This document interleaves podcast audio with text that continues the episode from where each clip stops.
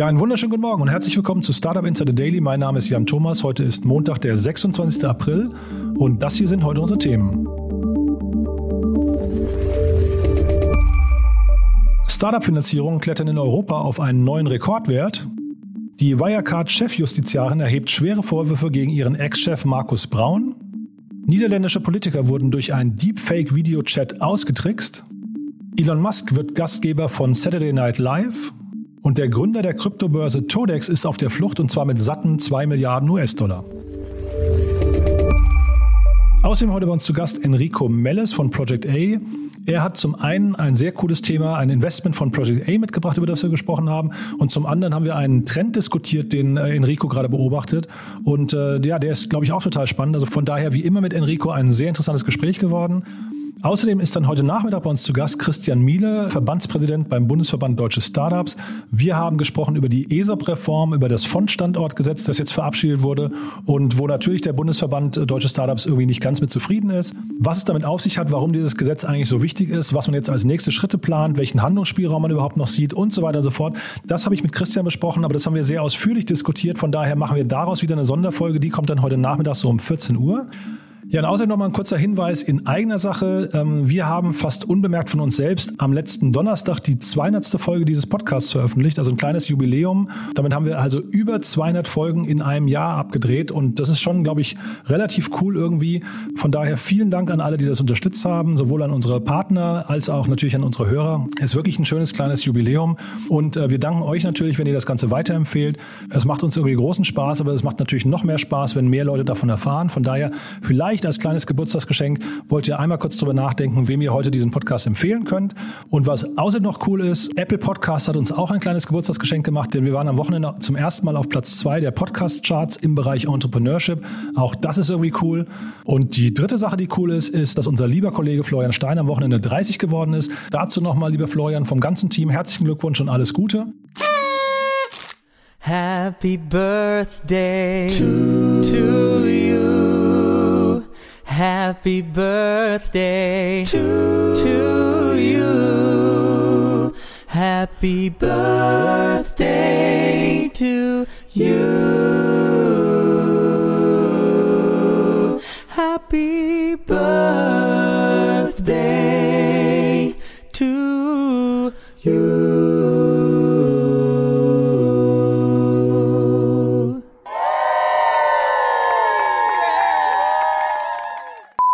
Und falls auch ihr Lust habt, Teil dieses Teams zu werden, wir werden jetzt in der nächsten Zeit nach und nach so einige Stellen ausschreiben. Wir fangen mit der Redaktion an. Das heißt, wenn ihr Leute kennt, die gerne über die Startup-Szene berichten, die ja im Prinzip so Dinge machen, die ich hier tue, also hoffentlich so semi-kompetente Fragen stellen, sich für das ganze Thema irgendwie einfach interessieren und dann neugierig sind. Wenn ihr solche Leute kennt, dann verweist sie doch gerne auf mich. Die sollen mich mal einfach auf LinkedIn kontaktieren. Die Stellenbeschreibungen sind noch nicht draußen, aber ich glaube, der Kosmos, in dem wir uns bewegen, ist relativ klar. Und das Gleiche gilt auch für unsere Sales-Abteilung. Auch da suchen wir Unterstützung. Wie gesagt, die Stellenbeschreibungen kommen demnächst, aber wir freuen uns auf jeden Fall über Initiativbewerbungen, die dann, wie gesagt, gerne auf LinkedIn an mich oder an alle anderen aus diesem Team. Und äh, ja, das war jetzt genug der Vorrede. Wir gehen jetzt rein in die Nachrichten mit Anna Dressel. Die kommen wie immer nach den Verbraucherhinweisen und die kommen wie immer jetzt.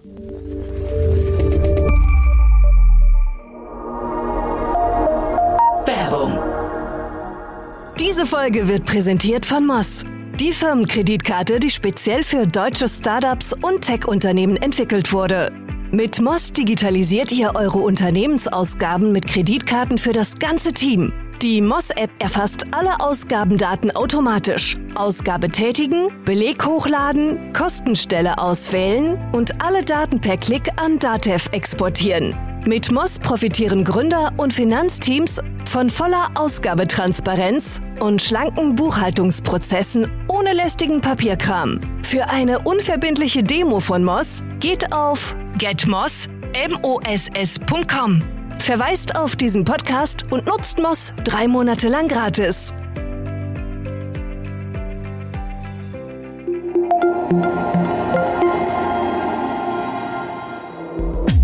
Insider Daily. Nachrichten. Startup-Finanzierungen klettern in Europa auf neuen Rekordwert. Für europäische Startups war das Krisenjahr 2020 ein Rekordjahr, zumindest bei den Finanzierungsrunden. Das ist das Ergebnis des aktuellen EY Startup Barometer 2020, das am Sonntag veröffentlicht wurde. Demzufolge stieg die Zahl der Finanzierungsrunden in Europa auf knapp 6.700, was eine Zunahme von 58 Prozent gegenüber dem Vorjahr bedeutet. Das Finanzierungsvolumen stieg ebenfalls, jedoch nur um 17 Prozent auf rund 36,5 Milliarden Euro. Insbesondere im zweiten Halbjahr zog das Volumen deutlich an und erreichte mit 21,2 Milliarden Euro den höchsten Wert für ein Halbjahr überhaupt. Bemerkenswert dabei, trotz des Ende 2020 endgültig vollzogenen Brexits hat sich die Anzahl der Finanzierungsrunden in Großbritannien auf 2113 mehr als verdoppelt, wodurch Großbritannien seinen Vorsprung gegenüber dem Rest Europas weiter ausbauen konnte. Für deutsche Startups verlief das Jahr 2020 weniger erfolgreich. Hier sank das Finanzierungsvolumen um 15 Prozent auf 5,3 Milliarden Euro, während zeitgleich die Zahl der Finanzierungsrunden von 704 auf 743 anstieg. Ein Pulk von Polizisten begleitet Markus Braun zum Untersuchungsausschuss. Auf eine Videobefragung hatte der inhaftierte ehemalige Wirecard-Chef gehofft, doch er muss persönlich in Berlin erscheinen. Selbst belasten muss er sich zwar nicht, dennoch hatte man sich neue Erkenntnisse von Braun erhofft.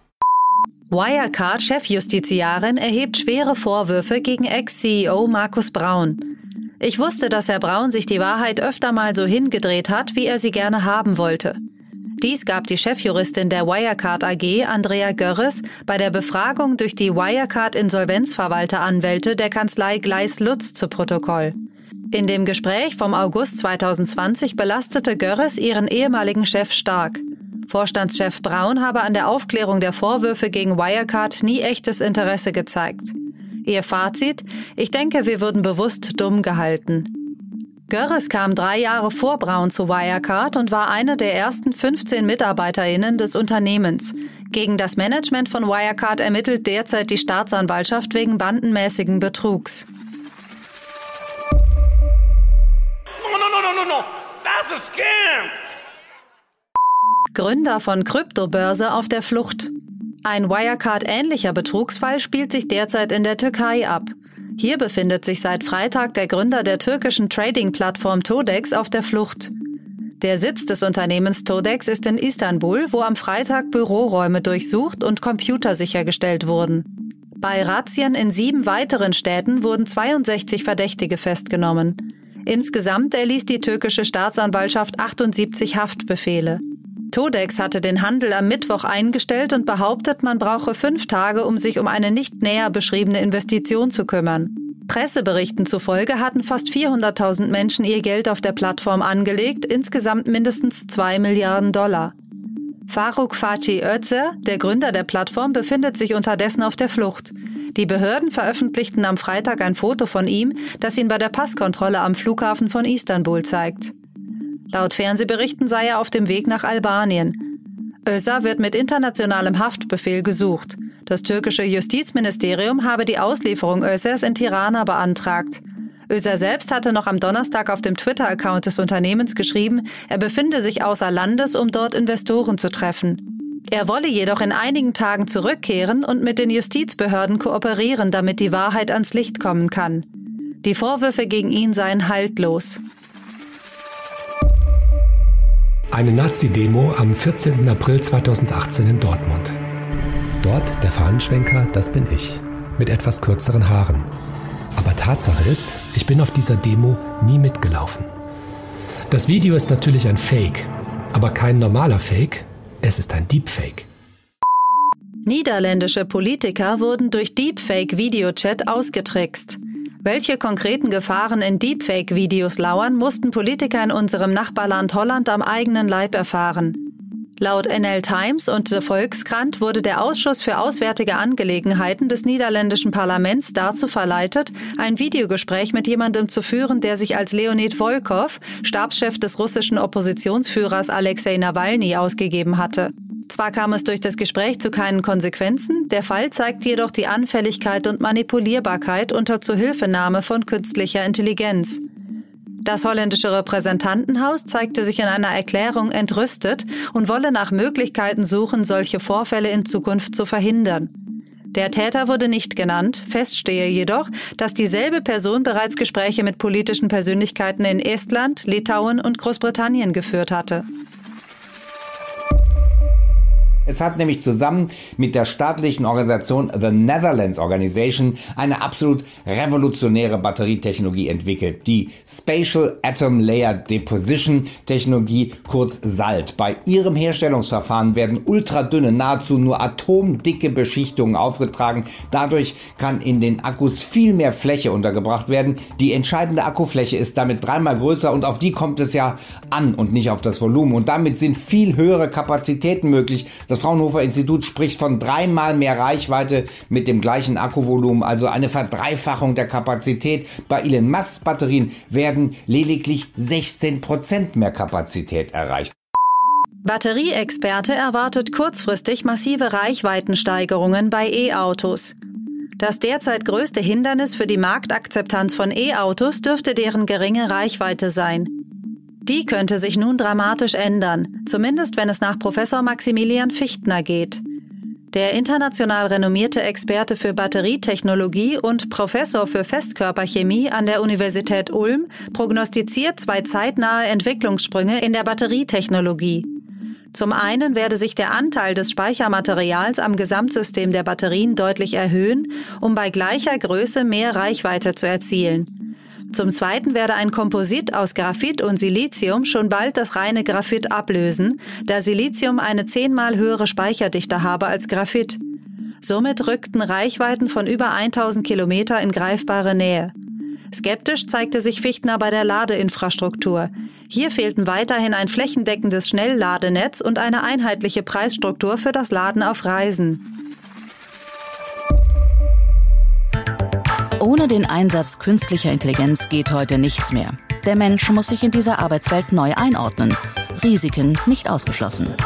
Eine Chance aber auch besonders für viele Frauen, sich nicht einschüchtern zu lassen, sondern aktiv mitzumischen.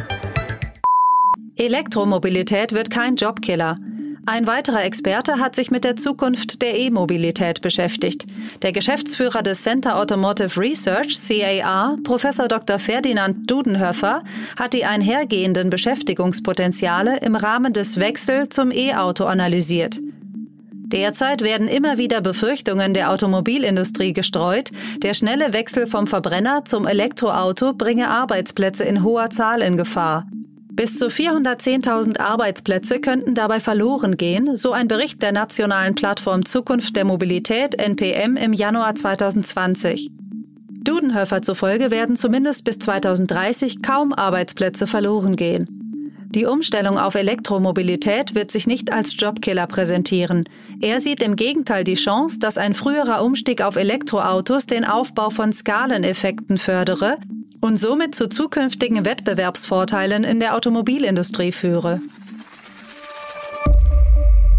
US-Magazin entdeckt gefährliche Mängel bei Tesla Autopilot. Das einflussreiche US-Verbrauchermagazin Consumer Reports hat sich mit dem Autopilot Teslas auseinandergesetzt. Laut Herstellerangaben solle das Fahrzeug bemerken, wenn bei Aktivierung der Software niemand hinter dem Lenkrad sitzt. Auf einer Teststrecke sei es Ingenieuren gelungen, das Programm trotz leeren Fahrersitzes anzuwenden. Warnungen oder Hinweise des Systems gab es keine, was laut Consumer Reports eine extreme Gefahr auf öffentlichen Straßen darstellen könne. Laut Tesla handelt es sich bei dem Autopilot nur um ein Assistenzsystem, weshalb der Fahrer jederzeit die Hände am Lenkrad behalten müsse. Eine Stellungnahme seitens Teslas liegt nicht vor. Der Autobauer steht jedoch aufgrund der Bezeichnung Autopilot schon lange unter Rechtfertigungsdruck. Kritiker sehen in der Namensgebung eine Gefahr, die möglicherweise zu fahrlässiger Nutzung einlädt. Elon Musk wird Gastgeber von Saturday Night Live. Am 8. Mai wird Tesla-Chef Elon Musk Gastgeber der NBC-Show Saturday Night Live. Auch wenn es sich augenscheinlich um eine ungewöhnliche Konstellation handelt, so ist Musk nicht der erste Wirtschaftsvertreter, der die Sendung moderiert. Zu den früheren Gastgebern von SNL gehörten unter anderem NBCs Brandon Tartikoff im Jahr 1983 und Yankees Besitzer George Steinbrenner im Jahr 1990. Musk ist jedoch der erste Tech-CEO, dem diese Ehre zuteil wird. Welche Talente er als Entertainer aufweist, wird sich dann am 8. Mai zeigen. Der musikalische Gast an seiner Seite wird die Sängerin Miley Cyrus. It's time for Apple to play fair. Spotify greift Apple bei Podcast-Abos an. Wie zu erwarten war, ist der Streaming-Anbieter Spotify nach der Ankündigung Apples, Podcast-Produzenten künftig die Möglichkeit zu geben, kostenpflichtige Podcasts anbieten zu können, zum Gegenangriff übergegangen. Wie Variety berichtet, wird Spotify dieses Modell adaptieren, im Gegensatz zu Apple aber keine 30% Gebühr auf Abo-Abschlüsse einbehalten. Spotify wird seinen Partnern dieses neue Feature voraussichtlich ab dieser Woche ermöglichen. Marktbeobachter hatten prognostiziert, dass Spotify eine Reihe an Top-Produzenten an Apple verlieren könne. Nun könnten die Vorzeichen genau umgekehrt stehen. Spotify hat sich in der Vergangenheit immer wieder kritisch über Apples Geschäftsbedingungen geäußert. Im Podcast-Segment liegt Spotify derzeit vor Apple. Oppo enthüllt spektakuläre Zentrale. Oh mein Gott! Wow! Der chinesische Technologiekonzern Oppo enthüllt seine neue Forschungszentrale. Der voll verglaste sogenannte O-Tower wird in der Millionenmetropole Hangzhou errichtet und wird, wie es der Name vermuten lässt, in der Form eines O's gebaut. Das spektakuläre Gebäude soll die Erde und den Himmel in einer unendlichen Schleife der Zusammenarbeit verbinden und die Forschungs- und Entwicklungsabteilung von Oppo beherbergen. Die Fertigstellung des Towers ist für 2025 geplant. Der hierzulande weitgehend unbekannte Konzern Oppo gehört zu BBK Electronics und befindet sich bereits seit Jahren auf Erfolgskurs. Zuletzt konnte man insbesondere von der Schwäche Huaweis profitieren und gilt nun als größter Technologiekonzern Chinas. About You beteiligt sich an Promi-Modemarkendienstleister The House Apparel. Der Hamburger Börsenaspirant About You hat sich eine 49-prozentige Beteiligung an The House Apparel gesichert. Das größtenteils von den Mitgliedern der Band Tokyo Hotel gegründete Berliner Unternehmen entwickelt Modemarken für Musiker und Digitalprominente. Ursprünglich sollte The House Apparel aus dem Merchandise von Tokyo Hotel eine Modemarke entwickeln, arbeitet aber inzwischen auch für zahlreiche andere Musiker und Prominente wie den YouTube-Creator Slavik Junge oder Victoria Serena. About You plane durch die Beteiligung die Co-Kreation mit Celebrities und Influencern auszubauen, so das Unternehmen. Und das wären die Startup Insider Daily Nachrichten von Montag, dem 26. April. Zurück zu Jan Thomas. Startup Insider Daily, Investments und Exits. Heute mit Enrico Mellis von Project A. Präsentiert von Beiten Burkhardt, euren Partnern von der ersten Beteiligungsrunde bis zum erfolgreichen Exit. Also, es ist Sonntag, beziehungsweise für die Hörer ist es Montag. Enrico Mellis ist wieder hier und äh, von Project A. Freue mich total, dass du da bist. Hallo Enrico. Hi Jan. Ja, cool. Dir geht's gut? Ja, mir geht's super. Wie Ja. geht's selbst? Ja, ich möchte mich auch nicht beschweren. Mehr Wochenende wäre schön, aber äh, ich freue mich, dass du da bist und du hast wieder tolle Themen mitgebracht. Und zwar, ähm, hast schon gesagt, es soll nicht Werbung in eigener Sache sein, aber es ist ein Case von euch, ne? Richtig, ich, äh, wir, wir können heute zur No Unity äh, Funding Runde sprechen. Da haben, das ist ein Startup aus äh, tatsächlich Baden-Württemberg und äh, gar nicht mal irgendwie aus Berlin, sondern tatsächlich aus dem Schwabenländle. Und ähm, da haben wir gerade investiert äh, mit, äh, mit tollen Angels auch, wie zum Beispiel Verena Poster oder auch Mario Götze. Und äh, das ist eine Plattform, äh, eine soziale Lernplattform für Schüler in Deutschland. Ja, nee, ich wollte nur sagen, aufmerksame Hörerinnen und Hörer äh, kennen das Unternehmen auch ein bisschen zumindest, weil Benedikt Kurz, das ist einer der Gründer, ich glaube zwei Gründer sind das, ne, wenn ich es richtig weiß, ähm, die, der war vor etwa einem halben Jahr bei uns im Podcast. Das heißt, man kann das auch mal, man kann ihn auch noch mal ausführlicher hören zu No Unity, wenn man das möchte, aber ich wollte dich auch nicht unterbrechen, sorry. Nee, ach, ach, kein Thema. Das Team ist mittlerweile schon ein bisschen, äh, bisschen größer geworden.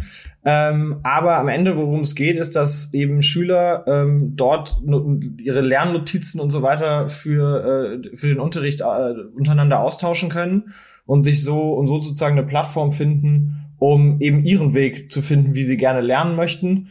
Ähm, was ja besonders jetzt gerade, glaube ich, durch Corona und äh, etwas, ähm, naja, viel Bewegung im Bildungssystem äh, von digitaler Seite zumindest mal äh, irgendwie ein, äh, ein relevantes, interessantes Thema ist.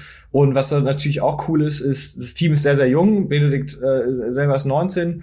Ähm, aber gerade das finden wir daran so spannend, weil die sind alle im Team trotzdem extrem gut in dem, was sie da tun, sind extrem reif auch schon, in, in, auch in ihrem Auftreten, Fundraising irgendwie auch sau, sau gut verstanden. Also alles das, was man, wo man so denken wird, also wenn ich mich vergleiche, ne, mein, ich mit 19 stand da auf jeden Fall noch, noch, noch deutlich schwerer auf dem Schlauch äh, und äh, hatte auch noch ganz andere Themen im Kopf. Ähm, also finde ich schon bemerkenswert, aber das Tolle ist dann gerade deswegen, weil das Team so jung ist, sind die halt auch Teil der Zielgruppe, für die dieses Produkt halt eben relevant ist. Ne? Also ältere Menschen nennen das Gen Z. Ich, ich weiß nicht, ob die, sich die Generation eigentlich wirklich auch selber so nennt, weil äh, ich fühle mich jetzt zum Beispiel selber auch vom, vom Begriff Millennial nicht so richtig abgeholt oder eingefasst.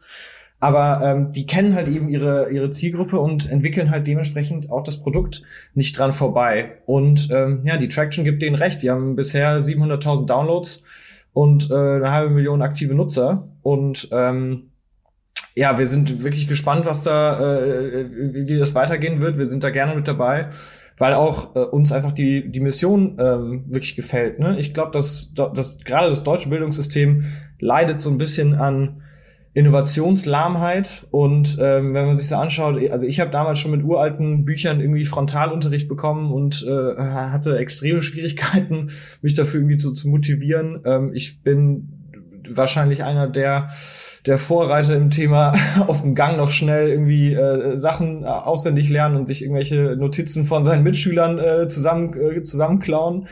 Ähm, mir hätte sowas wahnsinnig geholfen und deswegen, ich, ich, ich, ich finde das fast schon, ich schaue da fast schon so bittersweet drauf, weil ich, ich wünschte mir, ich hätte da sowas damals zu meinen Schulzeiten gegeben, hätte mir wahrscheinlich Schule und Lernen und vor allem Zusammenlernen, das ist ja das Schöne, viel Spaß gemacht, weil das Modell beruht so ein bisschen darauf, dass die guten äh, oder die Schüler, die eben äh, gut sind in ihren in, in bestimmten Fächern, dass die eben ihren Mitschülern ob sie die jetzt direkt kennen oder nicht, ähm, ihre Lernmaterialien zur Verfügung stellen über, über äh, No Unity. Und da, damit können sie dann auch sogar Geld verdienen. Ne? Also bisschen so diese Influencer-Logik auf eine Lernplattform ähm, umgemünzt. Und das kommt extrem gut an. Und ähm, die, man muss sich mal die Kommentare anschauen, die App-Bewertungen, da wird einem richtig warm ums Herz. Da freuen sich Leute, dass, dass No Unity den, äh, die durchs Abi gerettet hat. Und das ist schon richtig cool für so ein Team, das sowas zu sehen. Bevor wir gleich über das Geschäftsmodell von denen nochmal sprechen, muss man wirklich mal sagen, also wir reden hier über, Gründer, die wahrscheinlich im Jahr 2002 geboren wurden. Ne? Ja, genau. Das muss man sich wirklich mal vor Augen führen. Also wir hatten den Benedikt auch der, im Rahmen unserer Reihe junge Gründerinnen und junge Gründer zu Gast. Und das fand ich wirklich so äh, beeindruckend, muss ich sagen. Was kannst du das nachvollziehen? Was, ähm, du hast ja gerade gesagt, die, die treten sehr erwachsen auf. Was waren denn vielleicht so die prägenden Momente bei denen? Also es ist schwer zu sagen, weil ich habe auf dem Deal selber nicht gearbeitet. Das war meine Kollegin Mila Kramer, äh, die sich ja auch bei uns die ganzen Education-Themen sehr, sehr genau angeschaut hat und den Markt auch irre gut kennt. Das heißt, die kann das wahrscheinlich besser von den äh, bei den Jungs bewerten. Allerdings ähm, hat Benedikt ja auch erzählt, er, äh, er kommt aus einer äh, unternehmerischen Familie. Ich glaube, das hat, das prägt halt natürlich sehr, sehr früh. Ne? Ich glaube, das ist etwas da, ähm, da, das hat er früh mitgenommen. Aber ich glaube, äh, grundsätzlich ist das einfach ein sehr, sehr hands-on Team, die halt einfach, die packen die Sache an, die haben es einfach mal nebenbei während des Abiturs äh, angefangen aufzusetzen und die, die, die lernen halt, während sie das gerade machen. Ne? Ich glaube, die haben halt einfach eine hohe Lerngeschwindigkeit. Ähm, die bauen praktisch ihren Fallschirm zusammen, äh, nachdem sie schon aus dem Flugzeug gesprungen sind. Und das finden wir bei Gründern immer sehr, sehr cool. Hm. Du sagtest gerade 700.000 Downloads. Ne? Äh, ich habe gerade geguckt, wir haben ihn im Oktober letzten Jahres hier gehabt, da waren es 60.000 Downloads. Also da ist also eine rasante Geschwindigkeit. Und was ich damals mir aufgeschrieben hatte, die hatten, äh, die haben, haben sehr stark aufs TikTok-Marketing gesetzt. Die hatten also, glaube ich, Install-Kosten von, von 4 Cent pro Install und äh, haben da also quasi TikTok als Kanal irgendwie geknackt. Das fand ich total bemerkenswert, muss ich sagen. Ja, genau. Und das, das war auch das, was uns so total vom Hocker gehauen hat. Ich weiß noch genau, wie im Deal-Meeting äh, Mila von dem Team erzählt hat und äh, wie die das Marketing geknackt haben. Das ist halt, das, das ist halt das Tolle, wie, wie schon gesagt, die kommen halt aus ihrer Zielgruppe, die wissen genau, wie sie das Marketing machen müssen. Und das ist nicht sozusagen ne, das haben die sich nicht aus irgendeinem Market Research Report äh, äh, äh, angelernt sozusagen, sondern die wissen halt einfach genau, was funktioniert. Das sind wahrscheinlich eher die, über die dann im Market Research Report geschrieben wird, ne? Richtig, davon gehe ich aus. Ähm, ist denn vielleicht mal ganz kurz da noch hängen geblieben, ähm, ist denn TikTok aus eurer Sicht gerade schon ein wichtiger Kanal für Startups? Ich meine, mit Sicherheit äh, kommt halt auf, eben auf die Zielgruppe an. Ne? Also in dieser, wenn du die Zielgruppe Gen Z äh, äh, targetierst, dann mit Sicherheit. Und ich glaube, interessanterweise äh, liegt hier ja auch so ein bisschen, ähm, gibt es da sozusagen so ein Overlap in dem Verständnis von, welche Rolle hat gerade TikTok auch für Education-Themen. Ne? Also TikTok hat ja selber sozusagen so ein, ein Learning Vertical äh, aufgemacht und äh, ich glaube, in dieser äh, für die Zielgruppe, für die, die eben in der Lernphase ihres Lebens stehen, ne, ist ja für, in, bei Gen Z wahrscheinlich bei den meisten so, ist das halt einfach der Channel und deswegen glaube ich, wenn, wenn das deine Zielgruppe ist, wenn das deine Zielgruppendefinition ist, wenn vielleicht auch noch du Use Cases bedienst, die ähm, als Startup äh, äh, als Startup Use Case bedienst, die für diese Kunden halt eben mostly relevant sind. Ne? Das ist halt eben wahrscheinlich Kultur, Musik, Fashion, solche Sachen und eben Lernen, weil das die meisten Leute eben so verbindet in dem Alter. Und vielleicht noch ein kurzes letztes Wort zur Konstellation der Runde. Ähm, also Discovery Ventures, das ha- hast du mir im Vorfeld schon gesagt, das ist, glaube ich, Zeitgold und äh, SumUp, ne, die beiden Gründer. Dann Saarbrücker 21, äh, Verena Pauster, die macht total Sinn in der Runde. Mario Götze konnte ich jetzt nicht ganz nachvollziehen, wie der reinpasst. Aber auch Project A, also für euch ist es ein sehr frühes Investment, ne?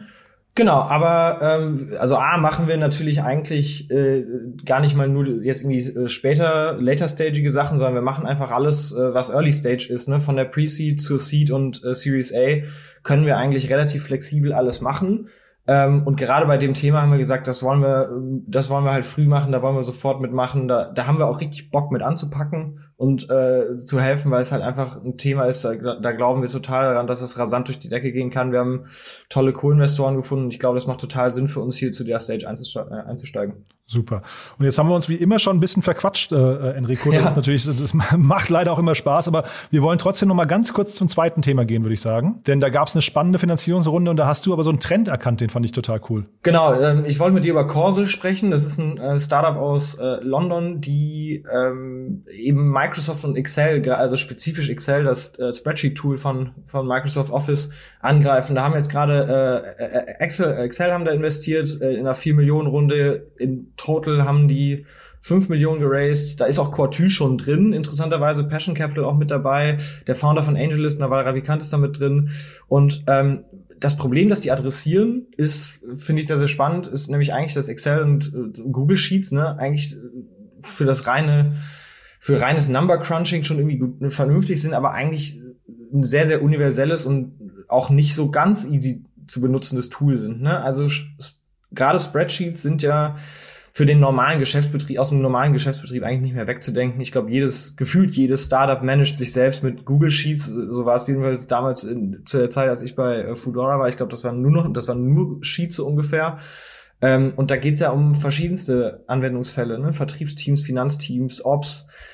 Alle haben irgendwie andere Use Cases oder äh, andere äh, Requirements für diese, für diese Tools, aber ähm, Corsel hofft halt eben mit einem stärker datengesteuerten und kollaborativen Ansatz, äh, diese Probleme zu adressieren und vor allem, was ich ganz wichtig finde, dabei eben No-Code. Es ist jetzt natürlich irgendwie fast albern, ne, bei äh, Excel-Formen von Code zu sprechen, aber human-readable sind die halt einfach nicht. Ne? Also ich verstehe bis heute nicht, warum ich immer noch auswendig weiß, wie irgendwelche If, Ifs und Whens und Index-Formeln funktionieren, weil die sind ja wirklich anti-intuitiv. Ne? Und damit wirbt jetzt Corsel, und äh, ist ein sehr, sehr spannendes Early-Stage-Thema. Und ähm, wir, wir schauen uns den Markt auch sehr, sehr genau an, weil, und jetzt, das ist das, was du angesprochen hattest, der Trend, den, den wir sehen, den sehen natürlich viele andere auch, da hat sich äh, einiges bewegt schon, ist eben, dass man dieses, dass man diese, dieses Bundle MS Microsoft Office eigentlich auseinanderbrechen möchte und, und, und kann auch. Ne? Da gibt's Index hat in Layer investiert, Excel äh, hat jetzt nicht nur Corsel, sondern eben auch ähm, Rose, formerly Dash Dash,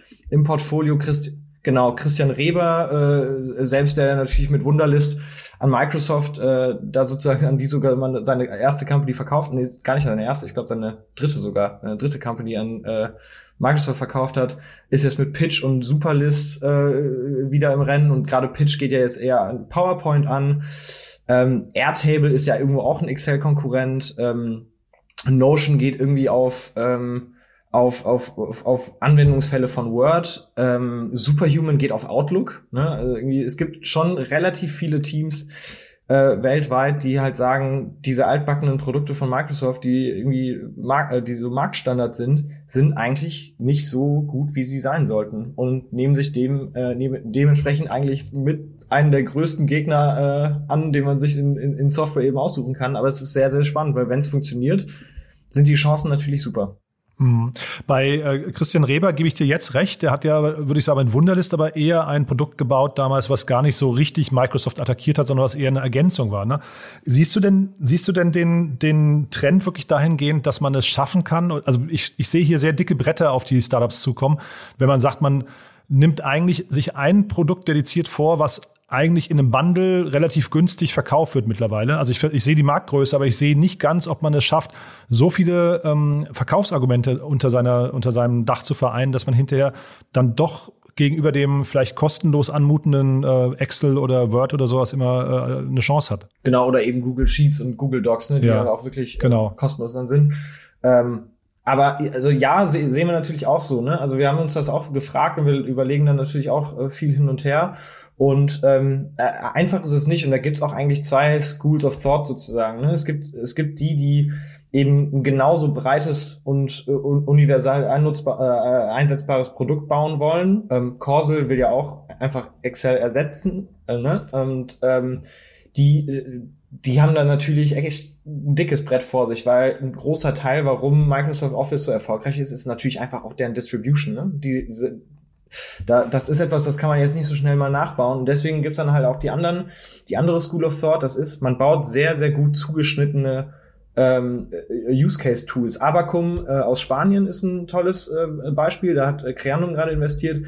Die bauen eben äh, auch einen Excel-Konkurrenten eigentlich, ne, aber für Financial Planning und Finance Teams in, in Startups oder in, in Scale-Ups. Und ähm, die bauen dann eben äh, das Produkt so darauf hingeschnitten, dass eben für genau die dieses Tool besser ist, als äh, einfach Excel zu benutzen. Ähm, weil eben die Templates da schon stimmen, weil da Automati äh, Automa Automatisierungspotenziale äh, stecken, wenn du eben weißt, wie standardisierbar diese Aufgaben sind.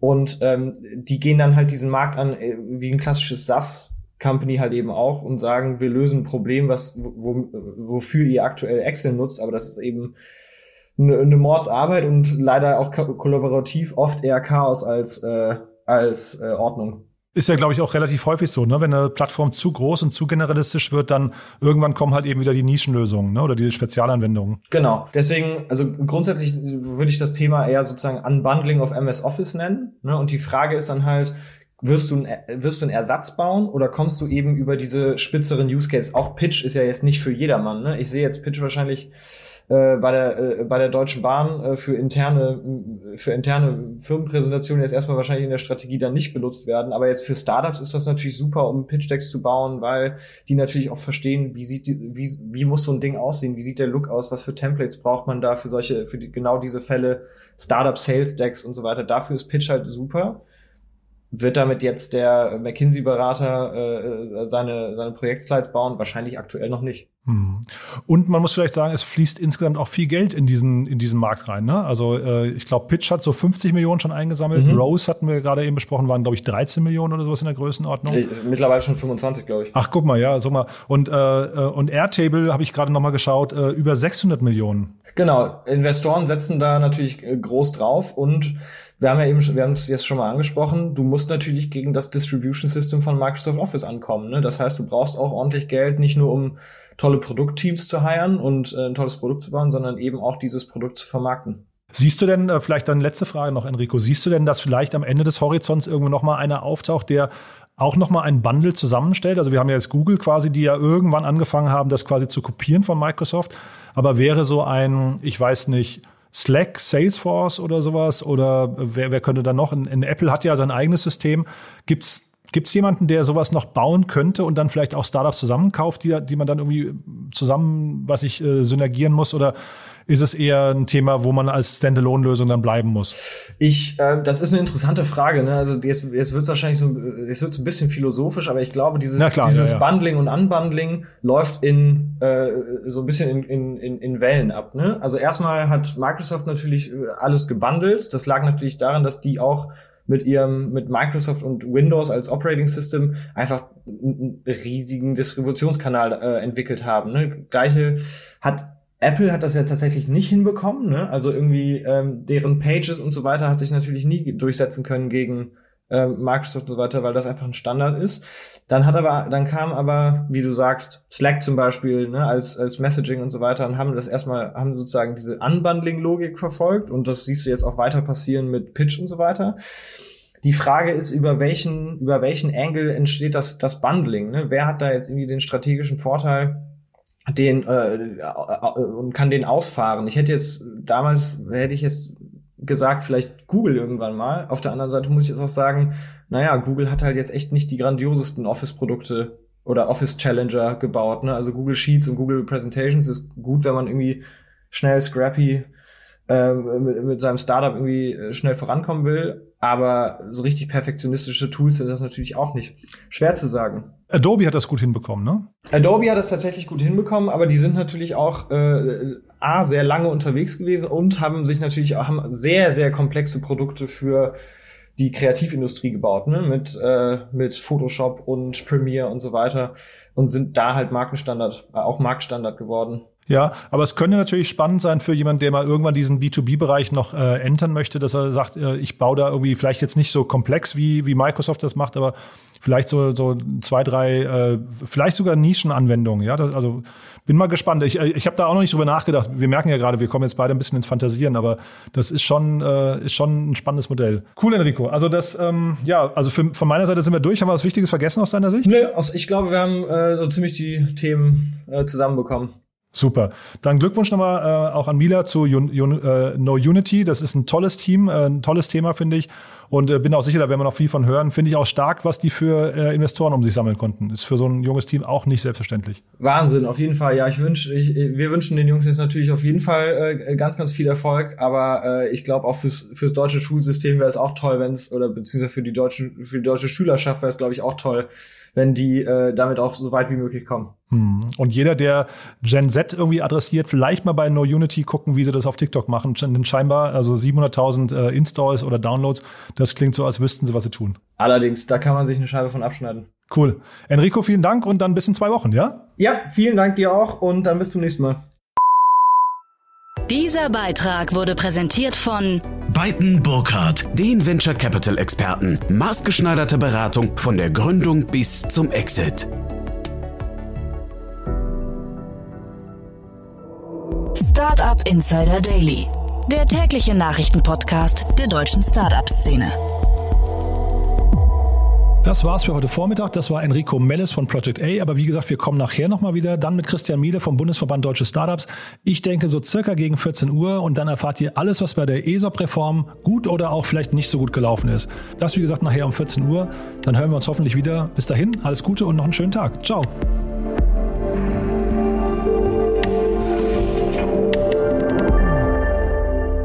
Diese Folge wurde präsentiert von Moss, der Firmenkreditkarte, die speziell für deutsche Startups und Tech-Unternehmen entwickelt wurde. Alle weiteren Informationen auf getmoss.de.